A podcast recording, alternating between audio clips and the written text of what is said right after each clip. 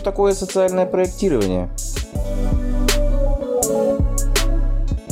Слушайте, но мой проект помогает всем жителям города. Если вы. Работа над большинством социальных проектов начинается как раз с определения целевой аудитории, то есть той группы людей, чью проблему решает проект. Или группу людей, чью проблему вы хотите попробовать решить. И эти люди непременно должны быть чем-то объединены. Полом, возрастом, образом жизни, местом проживания. В большинстве локальных проектов ее можно прям посчитать. Проектов, которые помогают всем, не бывает. Это одна из самых частых ошибок в проектировании. Вот парк для всех. Но согласитесь, парк для молодежи и парк для молодых родителей будет разным. Парк в Москве и парк в селе Мельница будет разным. Парк для слепых и парк для бездомных будет разным. Подумайте, проблему какой группы людей вы хотите решить. Если вы сделаете это правильно, то вы сможете более четко сформулировать проблему, цель, каналы коммуникации, решение, оценку.